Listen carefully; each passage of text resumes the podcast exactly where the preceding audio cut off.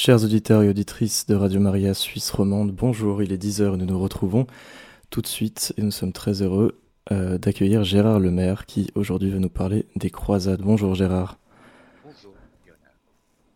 Eh bien voilà, euh, oui je vais parler des croisades, c'est un sujet assez difficile, très controversé bien sûr. Mais voilà, eh bien dès le début du christianisme, les lieux saints comme on les appelait, occupait une place importante dans notre spiritualité. Et de nombreux pèlerins désiraient ainsi se rendre à Jérusalem pour renouveler leur fidélité au Christ, euh, demander le pardon de leurs fautes aussi, se replonger dans les lieux de la passion de notre Sauveur.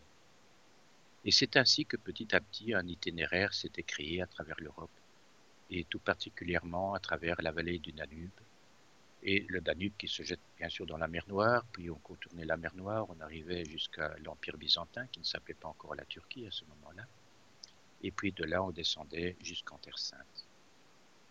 Ce qu'on appelle les croisades a été une série de campagnes militaires organisées par les États chrétiens dans le but de reprendre Jérusalem et la Terre Sainte. Parce que la région était tombée aux mains des musulmans depuis de très nombreuses années, mais c'est surtout la décision des musulmans de détruire le tombeau du Christ qui fut vraiment le grand électrochoc qui déclencha la première croisade. La première croisade fut vraiment un pèlerinage armé et son but était nettement spirituel, celui de gagner le paradis pour une cause juste dans un endroit où Jésus avait vécu sa passion et avait été crucifié pour notre salut. Les autres croisades qui ont suivi ont surtout servi à secourir les communautés chrétiennes qui vivaient alors en Palestine, et ces communautés avaient été installées par les premiers croisés, puis elles furent parfois gérées par les Templiers et les Hospitaliers. On compte neuf croisades officielles entre 1095 et 1270, et beaucoup d'autres non officielles. Il existe aussi une autre croisade abondamment exploitée par les médias, et qui est la croisade contre les Cathares et les Albigeois, j'en parlerai à la fin. Il faut dire que le, les croisades sont devenues un grand moteur anticlérical depuis plusieurs années, au point que les croisades symbolisent carrément l'Occident chrétien dominateur. Même les GI américains, ces soldats pourtant majoritairement protestants, ces GI qui furent envoyés au Moyen-Orient, en Irak, sont traités de croisés par les musulmans. Et d'ailleurs, l'organisation islamiste Al-Qaïda s'appelle officiellement Front islamique mondial pour le djihad contre les juifs et les croisés. Ce qui est un comble d'ailleurs, car les croisés n'avaient de compte à rendre qu'au pape. On entend souvent dire aussi que c'est l'appât du gain qui a motivé les croisades pour la soi-disant libération du tombeau du Christ et que les bénéfices financiers qu'en retira l'Église au détriment des musulmans massacrés fut immense et, on a, permis ainsi d'asseoir le pouvoir temporel du pape. Oui, c'est ainsi qu'on nous présente des croisés comme des brutes épaisses, ne sachant que rôter et dépecer, faisant une guerre d'une rare violence à un islam tolérant, raffiné, civilisé, ami des sciences. Bref, la sauvagerie religieuse du côté de Rome face au raffinement religieux du côté de la Mecque. Le film de Ridley Scott Kingdom of Heaven, le royaume du ciel, en rajoute encore une couche d'ailleurs en nous montrant des croisés fanatiques face à des musulmans tolérants. Le sultan Saladin y est quasiment dépeint comme un saint homme, un prophète. Saladin est le sultan qui avait battu les chevaliers croisés à la fameuse bataille de Hattin en 1187. Cela, on le sait, et on nous le rappelle, mais c'est lui aussi qui avait alors fait décapiter tous les croisés survivants. Oui, mais ça, on n'en parle pas dans le film de Ridley Scott. Il faut donc bien remettre les choses en place. Reprenons donc un peu l'histoire de cette épopée multiséculaire en rappelant déjà que le mot agressif de croisade, qui fait maintenant partie de la légende noire de l'Église, ce mot donc n'était pas employé à l'époque. Ce vocable a été inventé au XVIIIe siècle pour remplacer celui, moins belliqueux pourtant, mais surtout plus religieux, de pèlerinage. Ah, le poids des mots. L'autre problème est qu'on juge souvent le Moyen Âge avec nos critères du XXIe siècle. un siècle, baignant dans la culture des droits de l'homme, issue de la Révolution française, comme chacun doit le savoir. Mais pendant cette moyenâgeuse période de l'histoire, on ne peut pourtant pas séparer le religieux du social et du militaire comme on le fait maintenant. Un pèlerinage pénitentiel en armes est évidemment maintenant inconcevable dans notre monde où temporel et spirituel ne peuvent plus se mélanger. Le monde du Moyen Âge vivait, lui, avec cette idée que le pouvoir avait au départ une origine divine, ou en tout cas un pouvoir permis par Dieu. Jésus n'avait-il pas dit lui-même à Pilate que tout procurateur qu'il était, il ne l'était qu'avec la permission de Dieu? Oui, c'est facile s'ériger en juge suprême de l'Église, engoncé que nous sommes dans un monde tourbillonnant d'idéologies diverses, mais c'est comme ça. Alors donc, venons-en au fait.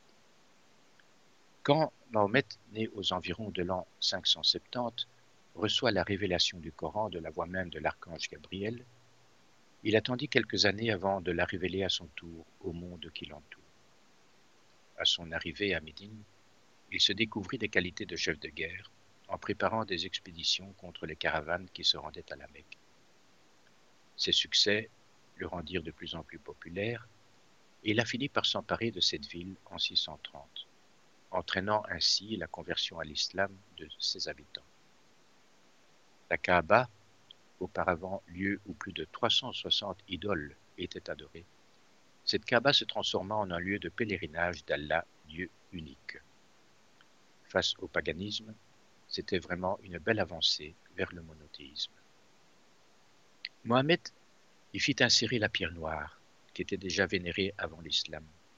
Cette pierre qui aurait était une météorite tombée de l'espace pour indiquer à Adam et Ève l'emplacement d'un futur hôtel. Les musulmans, sous la conduite de Mahomet, s'en prirent alors à la Mecque, attaquèrent des caravanes, chassèrent ou massacrèrent des tribus juives d'Arabie. L'islam s'est ainsi répandu à travers le Moyen-Orient par des expéditions militaires et des razzias. Les convertis furent de plus en plus nombreux l'élan irrésistible était bel et bien donné pour de futures guerres de conquête. Pendant ce temps-là, l'Église suivait avec une certaine inquiétude, on s'en doute, la progression de cette nouvelle religion, car de nombreux pèlerins partaient chaque année vers Jérusalem pour se rendre sur le tombeau du Christ. Et par la mer, la Méditerranée devenait de plus en plus dangereuse suite aux attaques de plus en plus nombreuses des Mahométans. En effet, après la mort du prophète, les troupes islamiques se sont aguerries au djihad.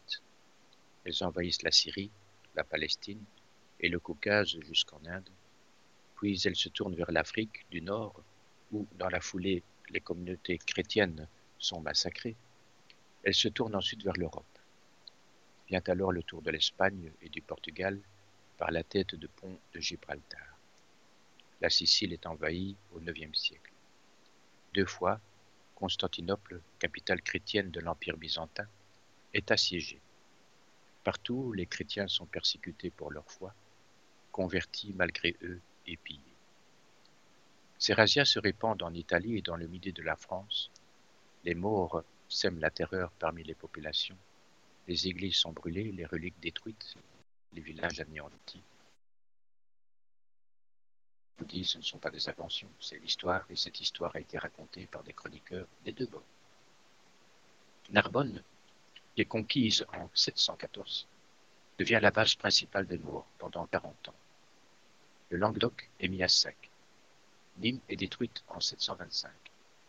Toulouse est assiégée pendant six mois par une armée de 100 000 hommes, mais emporte quand même la victoire grâce à Charles Martel, déjà, venus en renfort pour les aider.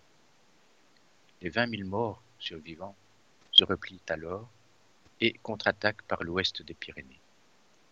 Quinze mille cavaliers sarrasins frappent Bordeaux et remontent jusqu'au pays de la Loire où les attend à nouveau Charles Martel. Nous sommes en 732.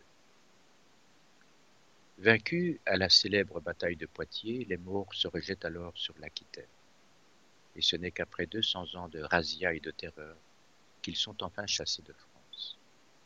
Entre-temps, Sur la mer Méditerranée, les navires chrétiens continuent d'être attaqués par les voiliers mauresques et leurs passagers capturés sont alors vendus comme esclaves sur les marchés orientaux. Des hommes sont emmenés dans des camps de castration, en Corse ou à Malte, pour servir dans les harems. La, Sardaigne, tout comme la Sicile d'ailleurs, devient terre d'islam, dar al-Islam. Dans les meilleurs cas, une rançon est demandée aux familles riches des prisonniers chrétiens. On invoque la Vierge Marie sous le vocable de Notre-Dame de la Merci pour obtenir une libération des prisonniers. Mais qu'en est-il à Jérusalem? Eh bien, depuis sa prise par les morts en 638, la ville sainte reste cependant encore accessible aux pèlerins, malgré le grand danger qui les menaçait. Mais les chrétiens vivant alors en Palestine sont forcés de servir dans l'administration du califat et sont maintenant contraints de se convertir à l'islam et en 1009, les persécutions commencent sous l'instigation du calife El-Hakim, qui ordonne la destruction du Saint-Sépulcre. La destruction du tombeau du Christ fut pour les chrétiens un acte incommensurable de barbarie blasphématoire. Il vous suffit d'imaginer, en fin de compte, que des chrétiens détruisent la Kaaba. Imaginez. Et les événements se précisent dans la tragédie parce que les Turcs venus d'Asie centrale avaient entre-temps envahi l'Empire chrétien byzantin après avoir adopté l'islam comme religion en 950. Il commence ensuite de graves exactions sur les côtes italiennes et grecques. Une expression d'ailleurs est restée dans la mémoire italienne. Mama i Turki, maman les Turcs, pour exprimer l'effarement ou la terreur. À ce moment, pour la chrétienté, la mesure est pleine. Nous sommes maintenant en 1095, soit quatre siècles et demi après les premières invasions militaires islamiques. Je répète, quatre siècles et demi après les premières invasions militaires islamiques, entraînant dans leur sillage les razzias, les massacres de chrétiens, l'esclavagisme, la destruction d'églises, de reliques, etc. Alors, après quatre siècles et demi, l'Église commence à réagir. Le pape Urbain II lance un appel à la chrétienté après une tournée de prédictions à travers la France. Parce que, écrit-il, les Turcs s'étendent continuellement. Beaucoup de chrétiens sont tombés sous leur coup. Beaucoup ont été réduits en esclavage. Ces Turcs détruisent les églises, ils saccagent le royaume de Dieu. Alors vous voyez, le devoir de reprendre le tombeau du Christ a donc été officiellement proclamé par une bulle. Et le pape y nomma son légat pour que les combattants partant pour la Terre sainte respectent la moralité de leurs mœurs et l'idéal spirituel dans lequel ils s'engageaient. Leur devoir était de protéger les hommes, les femmes et les enfants, ainsi que leurs biens lorsqu'ils arriveraient sur place. C'est ainsi qu'alors, après avoir juré fidélité à leur serment, ils partaient avec une besace, un bâton de pèlerin et un vêtement blanc sur lequel était cousue une croix en tissu rouge. Il est aussi important de rappeler que ces croisés, s'ils étaient tués au combat, avaient leur péché remis par Dieu. S'ils revenaient vivants, ils bénéficiaient d'indulgence plénière. La croisade est plus une guerre sanctifiante qu'une guerre sainte. Bref, en 1096, quatre grandes armées se sont formées. Flamands, Francs, Allemands et Lorrains suivent Godefroy de Bouillon par la Hongrie. D'autres, des Siciliens, des Italiens, des Provençaux, descendent par le sud et les rejoignent à Constantinople qui résistait encore. Constantinople était la grande capitale chrétienne avant Rome et la ville tombera d'ailleurs deux siècles plus tard sous la pression des Turcs et deviendra Istanbul. Lors de cette croisade, les croisés sont trente mille, dit-on parfois, mais il est probable qu'ils étaient moins nombreux. Beaucoup de croisés partent avec leur famille, et c'est cette année-là d'ailleurs, le 10 août, que douze mille hommes participent à la croisade populaire de Pierre l'Ermite. Et cette croisade populaire s'était formée en marge de la première grande croisade de, 1096. Malheureusement, ces volontaires sont exterminés par les Turcs. Leurs femmes et leurs enfants sont vendus sur le marché des esclaves. Et en 1099, après un long et périlleux voyage, les croisés se retrouvent enfin pour la première fois devant Jérusalem. C'est l'affrontement avec les mots. Les manuels d'histoire parlent de la barbarie des croisés. Mais la barbarie était aussi du côté musulman. Et les historiens la minimisent parfois ouvertement. Car c'est pourtant ainsi qu'on se battait à l'époque, dans la violence extrême du corps à corps, la peur viscérale d'être tué avant d'avoir tué son adversaire. Il est vrai que maintenant, on appuie sur un bouton bien rouge et bien propre pour tuer à distance cent mille civils d'un seul coup. Tenez, pour la petite histoire, l'arbalète. L'arbalète fut prohibée par le deuxième concile de Latran en 1139, car elle était trop meurtrière. Il est vrai qu'elle pouvait tuer, sans risque, à distance et sans avertissement, un ennemi qui n'était pas préparé à la mort. Un missile, c'est évidemment plus classe, moins courageux surtout, par rapport au courage des croisés. Car ces gens, pour arriver sur les lieux du combat, avaient parcouru des milliers de kilomètres à pied ou à cheval, dans des, conditions pénibles et une insécurité qu'on n'imagine même pas.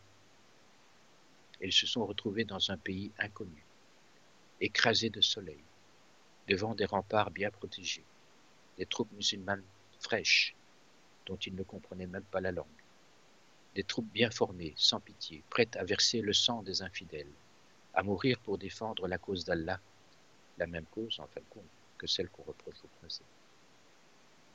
Ces croisés qui voulaient délivrer le tombeau du Christ. Alors les accuser d'esprit de lucre est une insulte à leur dévotion. Car pendant ce temps, on a vraiment l'air de l'oublier, Toulon était détruite par les morts. Et quelques années plus tard, sa population était massacrée et les survivants déportés. Puis les croisades se sont succédées. Mais la croisade qu'on peut vraiment dénoncer pour les enjeux autres que religieux est la quatrième croisade, qui échappa d'ailleurs à l'autorité du pape Innocent III. Cette croisade fut responsable du sac de Constantinople en 1204.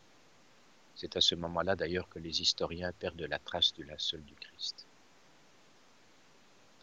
Cette croisade avortée, il faut bien le dire, ne fut pas à la gloire des croisés. Car ce n'est pas contre les musulmans que ces croisés se sont retournés, mais bien contre les chrétiens de la richissime capitale byzantine qu'ils ont pillé avec l'aide des Vénitiens. Ces derniers, d'ailleurs, avaient depuis longtemps un œil sur les ports et les îles de l'Empire, mais il faut cependant dire que beaucoup de croisés étaient entre-temps rentrés chez eux avant la prise de Constantinople suite à la tournure des événements qu'ils jugeaient imprégnés de trahison. Et que ceux qui restaient étaient pour la plupart des mercenaires pillards, avides de richesses. La preuve d'ailleurs que l'esprit chrétien ne les animait pas, et que ces barbares saccagèrent les églises et les monastères, en pillant les reliquaires d'or et d'argent et autres objets précieux du culte. Les musulmans ne furent pas inquiétés par cette quatrième croisade avortée, qui les servit plus qu'autre chose, car il leur avait suffi de regarder les chrétiens se battre. Je vais maintenant vous parler des cinq dernières croisades, mais ce sera après cette petite pause, chers auditeurs.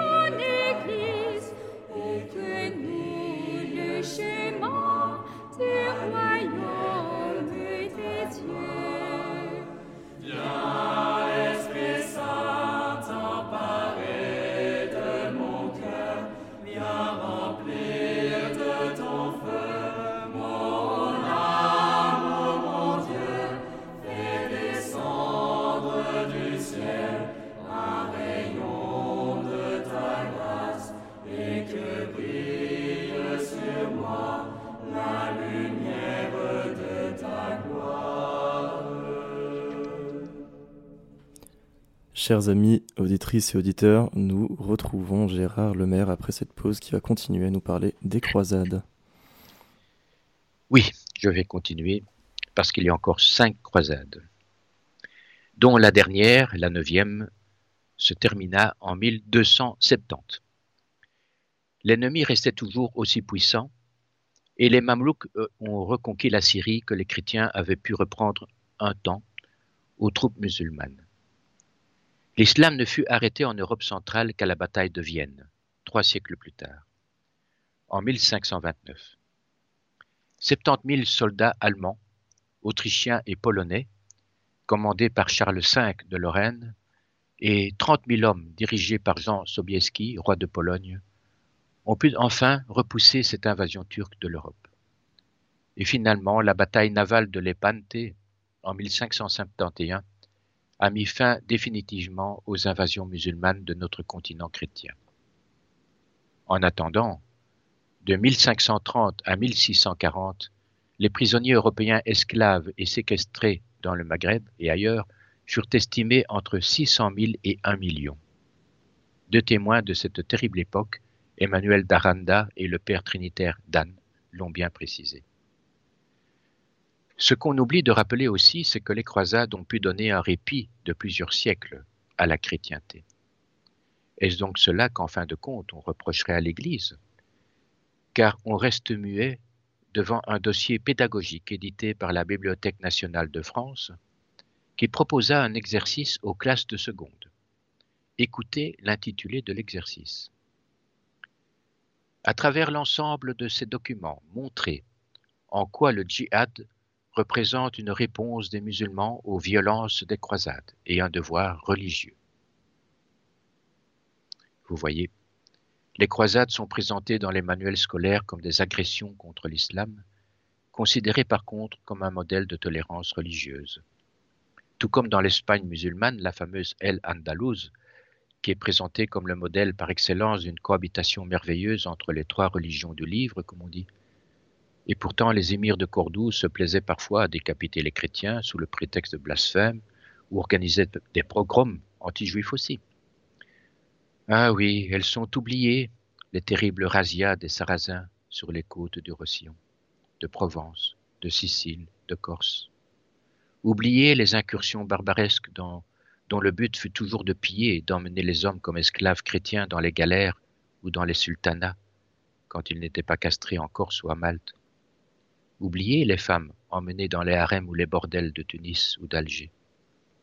Oubliez les invasions des Turcs seldjoukides qui avaient envahi le royaume chrétien d'Arménie en y massacrant la population. Oubliez leur prise de Jérusalem, la destruction du Saint-Sépulcre, les profanations des églises locales. Oubliez la fin de l'Empire chrétien de Byzance, qui subissait depuis quatre siècles les attaques et les guerres de conquête qui ont fini par avoir raison de l'Empire. À ce propos d'ailleurs, l'empereur byzantin avait appelé le pape Urbain II à son secours malgré le schisme qui venait de se produire avec l'Église de Rome. Il avait appelé à son secours. Et vingt ans plus tard, ce fut le nouvel empereur Alexis Ier Comnène qui appela l'aide urgente de l'Église de Rome. Oui, oubliez aussi le massacre de la garnison chrétienne de la forteresse du Pont de Fer, et celui d'une petite ville de musulmans d'ailleurs qui avait osé traiter avec les croisés. Massacrés. Oubliez le carnage de la population chrétienne d'Édesse, reprise par les Turcs. Ce carnage d'ailleurs avait fait monter Saint Bernard au créneau pour lancer la deuxième croisade. Oubliez les paroles du si chevaleresque Saladin à propos de 230 Templiers et de nombreux hospitaliers tombaient entre ses mains après leur défaite de Tibériade. Saladin avait dit qu'il voulait purifier la terre de ces deux ordres immondes, dont les pratiques sont sans utilité et qui ne renonceront jamais à leur hostilité et ne rendront aucun service comme esclaves. Ces centaines de croisés furent livrés aux bureaux musulmans. N'en parlons pas, puisque nous semblons tellement heureux de cette autoflagellation catholique essentiellement basée sur l'oubli volontaire ou une terrible méconnaissance de l'histoire, une ignorance qui se retourne maintenant contre l'Église. Et ça, c'est vraiment injuste. Nous arrivons à la septième croisade. Elle fut lancée par Saint Louis de France. Elle concernait la Palestine, mais aussi l'Égypte, qui était également sous domination musulmane. Mais le roi de France fut emporté non loin de Carthage par la peste qui ravageait le pays. Avec lui disparaissait l'idéal qui avait tant motivé les croisades. Les Mamelouks profitèrent de cet affaiblissement de l'idéal des croisés pour fortifier leur présence en Égypte. Pendant ce temps, les Mongols renforçaient leur pouvoir en Terre sainte et les Francs eux-mêmes se sont divisés sur la justification de leur présence en Palestine. Leur dernière place forte, le port de Saint-Jean d'Acre, tomba définitivement et il ne leur resta plus que l'île de Chypre pour s'y retirer. Pourtant, il restait encore des ordres militaires et templiers et hospitaliers qui contrôlaient par-ci par-là des places fortes, extrêmement bien conçues et armées avec les dernières techniques militaires. Mais elles étaient dispersées à travers le Moyen-Orient. Alors, comment toutes ces guerres mauresques qui ont duré un millénaire se sont-elles terminées? Eh bien, en 1830, suite aux nombreux actes de piraterie barbaresque qui continuaient depuis des siècles en Méditerranée, la France décida d'y mettre un coup d'arrêt. Les navires français attaquèrent les ports et les petites îles d'Afrique du Nord où ces brigands des mers se réfugiaient. Elle s'y installa et la colonisa, créant ainsi le territoire de l'Algérie. Il y a une anecdote douloureuse d'ailleurs à raconter à ce propos. Sous Jacques Chirac, le ministre, le ministre Christian Taubira avait établi un rapport sur la traite et l'esclavage des Africains au nom de la commission des lois. Et quand, suite à ce rapport, la fameuse loi Taubira, numéro 2001-434, fut votée le 10 mai 2001, une loi qui reconnaissait la traite négrière comme crime contre l'humanité, à juste titre, des historiens firent remarquer que la quasi-totalité des esclaves africains avaient été capturés et rasiés non pas par des Européens, mais par des Arabes négriers, qui en faisaient un commerce très lucratif. Christian Taubira rétorqua alors, et je la cite, Il faut éviter d'évoquer la traite négrière arabo-musulmane pour que les jeunes Arabes ne portent pas sur leur dos tout le poids de l'héritage des méfaits des Arabes. Sans commentaire. Sans commentaire parce que j'avoue être mal à l'aise de parler de ces choses. Mon état d'esprit n'est pas de m'en prendre à mes frères de l'islam. Je le redirai encore, je désire simplement, simplement rééquilibrer l'histoire qu'on sabote dans la mémoire de nos enfants dans le seul but de les éloigner de la foi catholique. C'est tout. Mais je n'ai pas non plus envie, évidemment, que l'on se serve de l'islamisme pour détruire la religion, spirituellement, mais peut-être aussi un jour physiquement. Car dans l'histoire, ce sont toujours les extrémistes qui s'imposèrent par leurs convictions et ils imposèrent par la terreur qu'ils inspiraient. Et je sais que mes frères et amis musulmans en sont très inquiets. Mais nous allons parler d'une autre croisade. Une autre croisade qui fait encore plus partie de la légende noire de l'Église, parce qu'elle est beaucoup plus proche. Elle est elle aussi appelée à pour dénoncer le pouvoir exorbitant de l'Église, pour détruire tous ceux qui lui portent ombrage. C'est la fameuse croisade contre les Cathares et les Albigeois, mais nous en parlerons après cette petite pause.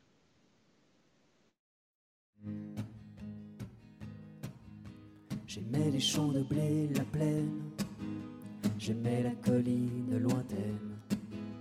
Autant ma joie je respirais à peine, moissonnant avec mon cœur les fleurs. J'aimais accueillir les herbettes, les bluettes, toutes les fleurettes. Je trouvais le parfum des violettes, et surtout celui des coucous, bien doux. Au souvenir, tu me reposes, tu me rappelles bien des choses, tu me rappelles bien des choses, tu me rappelles bien des choses. J'aimais à poser chaque année mon soulier dans la cheminée. À courant dès que j'étais éveillé, je chantais la fête du ciel, Noël. oh que j'aimais dans la chaumière, inondé de joie, de à recevoir les caresses d'un père, à contempler ses blancs cheveux neigeux.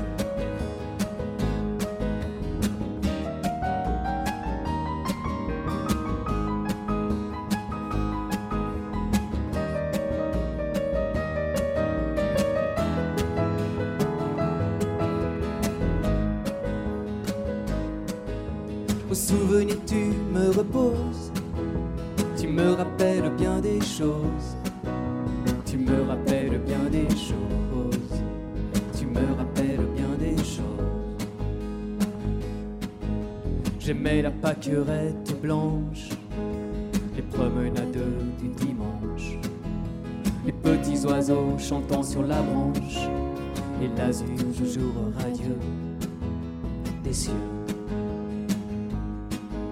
J'aimais de la lointaine église entendre la cloche indécise pour écouter les soupirs de la brise dans les champs j'aimais à m'asseoir le soir. Au souvenir tu me reposes, tu me rappelles bien des choses, tu me rappelles bien des choses, tu me rappelles bien des choses. Au souvenir tu me reposes, tu me rappelles bien des choses, tu me rappelles bien des choses, tu me rappelles bien des choses, tu me rappelles bien des choses, bien des choses, tu me rappelles bien des choses, tu me rappelles bien des choses, tu me rappelles bien des choses tu me rappelles bien des choses. Tu me rappelles bien des choses. Tu me rappelles bien des choses. Chers amis auditrices et auditeurs, nous nous retrouvons Gérard après cette pause qui va continuer à nous parler des croisades et particulièrement la croisade contre les Cathares. Oui, et je vais, comme dans la chanson, vous rappeler bien des choses. Ici encore, que les choses soient claires. Il n'est pas question dans cette conférence de nier des événements qui se seraient passés, ni de gommer à tout prix le rôle de l'Église dans l'histoire, et encore moins de systématiquement la dédouaner. Il s'agit simplement de tout replacer dans son contexte et de remettre les choses à leur juste place, et surtout d'insister sur le fait que souvent la violence des hommes passait outre les recommandations de l'Église. Bref, suite au concile de Tours, qui avait défini en 1163 les traits principaux de l'hérésie dite albigeoise, l'Église comptait lutter contre elle par les seules armes spirituelles. Ainsi, elle patienta plus de trente ans avant d'en arriver à la solution armée demandée par le roi Philippe Auguste. Mais il était déjà bien tard pour y agir. Le catharisme prétendait que la création du monde était l'œuvre du mal et que Jésus était le fils cadet de Lucifer. Avouez que ce n'est pas vraiment déjà le meilleur moyen de s'entendre avec l'Église. Et cette hérésie manichéenne méritera qu'on lui consacre d'ailleurs un exposé à lui tout seul si un jour c'est possible. Bref, l'Église avait voulu temporiser, ce qui permit malheureusement à cette hérésie de s'organiser en une véritable contre-Église. Le mal avait fait tache d'huile dans tout le sud de la France et menaçait le pays de France tout entier. Les temps étaient aussi plus rudes à cette époque, surtout pour nous qui nous rendons chez le médecin pour le moindre petit rhume. Et n'oublions pas, je le rappelle, que l'Église ne se servit que de la prédication pour essayer de ramener les cathares dans la foi chrétienne. Et le plus célèbre d'entre eux fut Saint Dominique. Rappelez-vous la chanson de Sœur Sourire. À l'époque où Jean Santerre d'Angleterre était le roi, Dominique notre Père combattit les albigeois. N'oublions pas non plus que les catholiques furent aussi persécutés par les cathares, que des prêtres et des évêques furent battus, même assassinés par les cathares, que des églises et des abbatiales furent profanées, données en cadeau par les noblesses locales aux cathares. Pourtant, le pape Alexandre III n'avait-il pas écrit en 1162 une lettre adressée aux frères de Louis VII de France, qui était archevêque de Reims, et qui se préparait à poursuivre les cathares de Flandre et de Champagne? Et Alexandre III avait écrit cette phrase qui balaye tout équivoque. Écoutez-la. Mieux vaut absoudre les coupables que s'adresser par exceptionnelle sévérité à la vie d'innocents. Je répète la phrase quand même. Mieux vaut absoudre les coupables que s'adresser par exceptionnelle sévérité à la vie d'innocents. Le plus fou est que cette phrase est systématiquement occultée au profit de celle qui exprime exactement son contraire et que n'a jamais prononcé Simon IV de Montfort. Simon de Montfort était un baron qui soutenait le roi de France. Il avait d'ailleurs, lors de la quatrième croisade, refusé de prendre part au pillage du port de Zara qui aurait permis de payer le transport des croisés jusqu'en Égypte. Et à Simon de Montfort, on a attribué cette phrase terrible Tuez-les tous, Dieu reconnaîtra les siens. Ce qui lui vaut maintenant d'être considéré comme le bourreau de l'Occitanie. Quant aux victimes de la croisade anti-Qatar, les chiffres officiels furent considérablement revus à la baisse, n'en déplaise aux martyrologes qu'on nous impose. À Albi, par exemple, ville des Albigeois, 250 Qatars professaient leur croyance sur les 8000 habitants que comptait la ville, de 1286 à 1329. 58 d'entre eux seulement furent condamnés. Et de 1308 à 1323, 930 condamnations furent imposées par l'inquisiteur Bernard Guy. Et sur ces 930 condamnations, il y eut 139 acquittements, 285 environ subirent une peine simplement religieuse, 307 peines de prison et 156 peines diverses. Et seulement,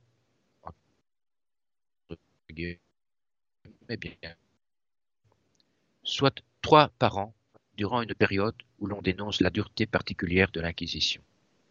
Évidemment, il y a eu des condamnations au bûcher selon les méthodes de l'époque et répandues partout en Europe, y compris chez nos frères musulmans, euh, pardon, nos frères protestants, et les méthodes plus humaines de la chambre à gaz américaine, de la guillotine ou de la chaise électrique n'existaient pas encore.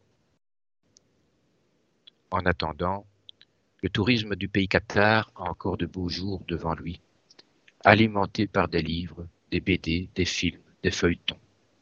Très important les feuilletons. Les images frappent l'imagination. On le sait, ce qui a été vu à la télé a valeur d'authenticité. Et montrer un prêtre aux traits rapaces habillé de noir, dans un décor sombre et brumeux. C'était ça le Moyen Âge, voyez-vous. Et brandissant une énorme croix à bout de bras, lançant des anathèmes de sa bouche tordue de méchanceté fanatique, tandis que de noirs corneilles coassent sinistrement dans le lointain autour de bûchers d'où partent en fumée des hérétiques. Ça, c'est de l'information historique. Ça, ça sent le vrai, le vécu, mesdames et messieurs et les touristes avides d'ésotérisme à cinq sous se précipitent dans le pays Qatar, se jettent sur les fromages Qatar, les vins Qatar, les circuits Qatar, avant de partir dans des cars faisant des tournées Qatar pour visiter les châteaux Qatar, en frémissant d'horreur de ce qu'on leur raconte sur l'Inquisition. Ah, l'horrible Église catholique. Qu'on me pardonne, mais avouez que ce n'est pas toujours facile de garder son calme devant des intoxications historiques. Mais parlons maintenant de cette fameuse formule Tuez-les tous, Dieu reconnaîtra les siens. Voilà une phrase qu'aurait donc hurlé Simon de Montfort face à Béziers, peu avant de massacrer les Cathares dans la ville. Consternation. Puis la chose étant pour les historiens vraiment peu probable, il fut plutôt supposé que ce cri honteux fut lancé avec froideur par le légat du pape Arnaud Amaury. Et cela, il faut le reconnaître, ça a beaucoup d'impact sur les esprits. Simon de Montfort est peu connu, mais cité simplement les gars du pape, cela se retient. Pape, c'est un mot magique. Le problème est que cette phrase n'y fut pas prononcée, selon l'immense majorité des historiens.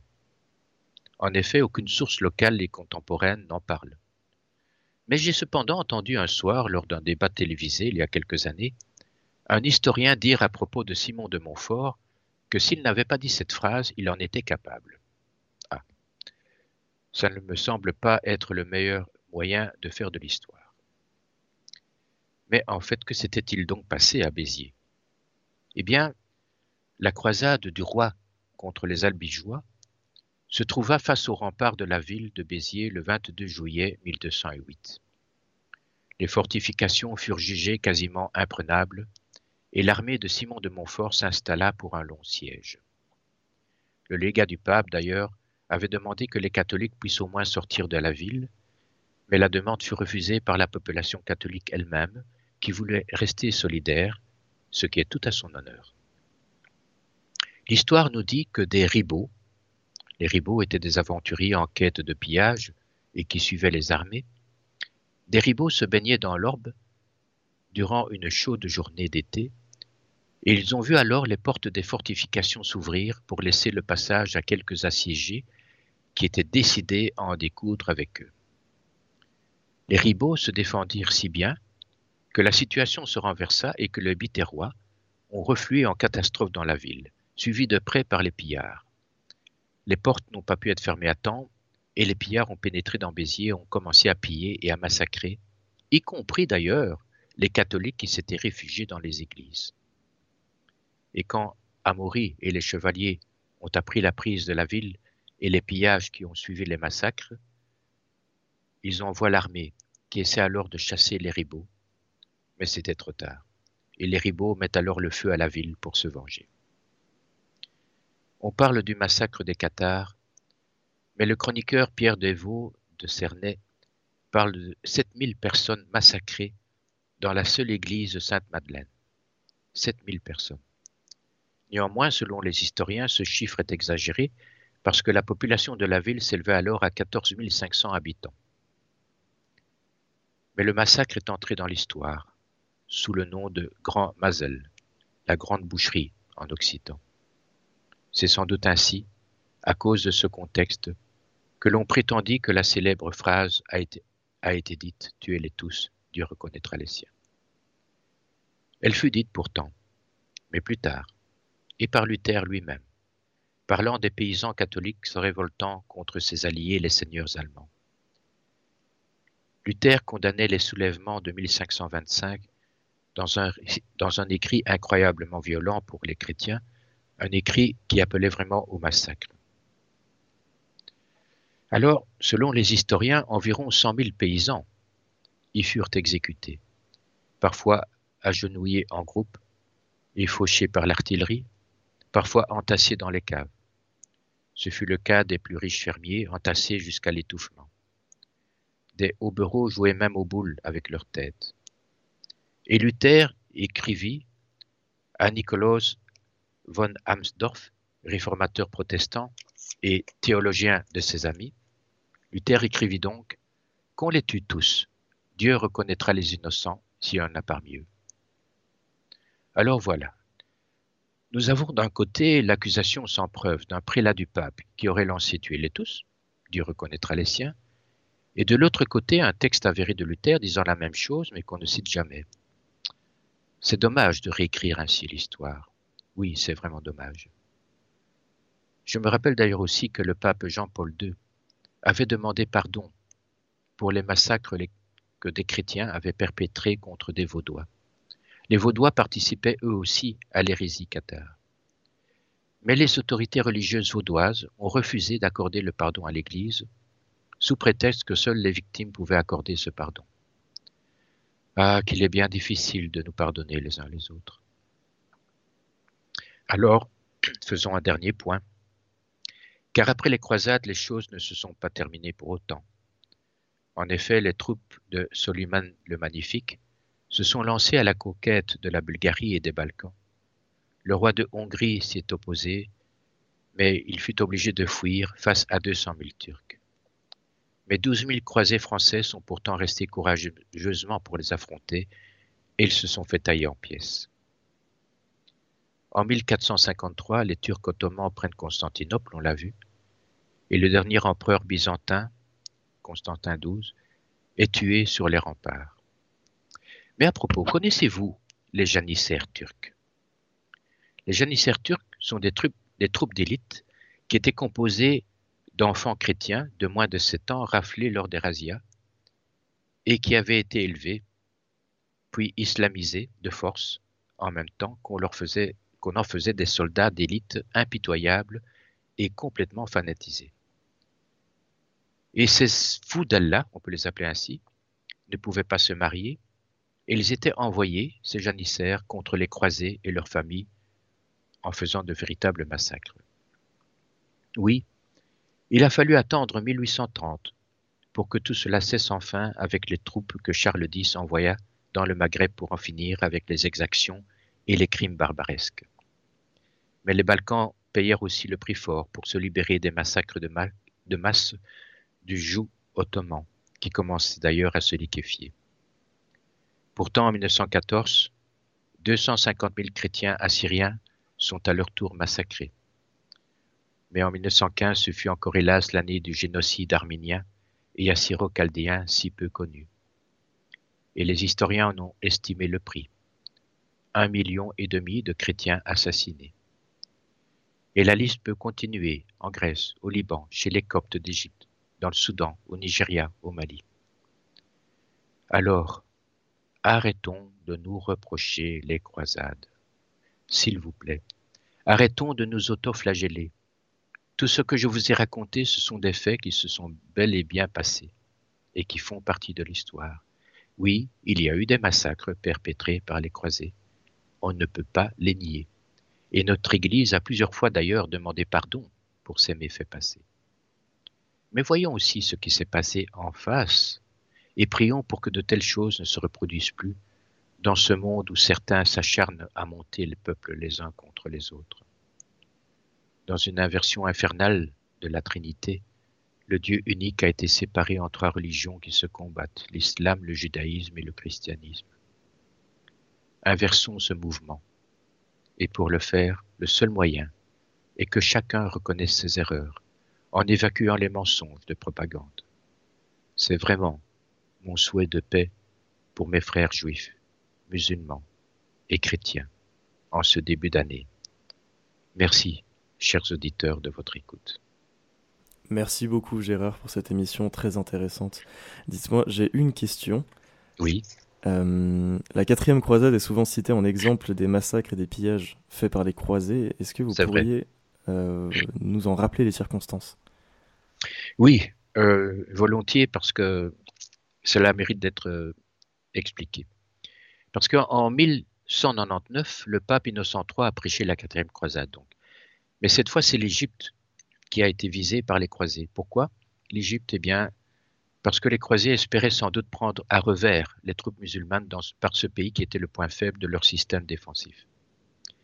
Mais avant de partir pour l'Égypte, les troupes croisées avaient rejoint Venise, et il a fallu attendre trois ans pour qu'enfin ces troupes croisées puissent embarquer sur les navires vénitiens qui avaient été affrétés pour traverser la Méditerranée jusqu'au Caire.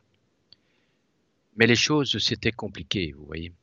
Les Vénitiens avaient en effet exigé un montant énorme aux croisés pour payer cette traversée, une somme à payer impossible pour eux. Il avait donc fallu parlementer avec les Vénitiens et le compromis trouvé ne fut pas très glorieux. Venise exigea en effet que les croisés passent par la ville de Zara, en Adriatique. Zara, dont le port commercial d'ailleurs était un rival puissant des Vénitiens. Le compromis était que Zara devait être pillée par les croisés. Mais ce n'est pas tout. Les Vénitiens exigèrent aussi que les croisés débarquent ensuite à Constantinople afin de remettre sur le trône byzantin l'empereur Isaac Ange. Isaac Ange avait en effet été chassé du trône après qu'on lui ait crevé les yeux. Et donc remis en place, l'empereur devait alors s'engager à payer le reste du voyage des croisés jusqu'en Égypte. Voilà le contexte de la quatrième croisade, souvent très peu rappelé d'ailleurs. Alors Zara est pillée, et la première partie du contrat est bel et bien assumée. Ensuite, arrivé à Constantinople, les croisés remettent bien Isaac Ange sur le trône, mais commencent ensuite à piller la capitale byzantine. Le pape Innocent III entra dans une grande colère de savoir les croisés sortir avec tant de crimes et de violence de leur rôle, un rôle qu'ils avaient juré de tenir pourtant, celui de libérer le tombeau du Christ. Et on sait que cette croisade était composée de beaucoup de mercenaires impies qui ont saccagé les églises, brûlé les icônes et se servaient même de ces icônes pour leur, leur feu de camp. Rien de religieux dans tout cela. Les Vénitiens, les Vénitiens d'ailleurs aussi pillèrent. Ils s'emparèrent d'une grande sculpture du lion de Saint-Marc pour le ramener à Venise, dont il est d'ailleurs devenu le symbole. Tout le monde connaît la place Saint-Marc à Venise. Voilà. Très bien, eh bien merci beaucoup euh, Gérard Lemaire pour cette émission et d'avoir répondu à ma question. Mais c'est avec plaisir, Léonard. Et euh, nous vous retrouvons euh, dans un mois pour une nouvelle émission, je crois?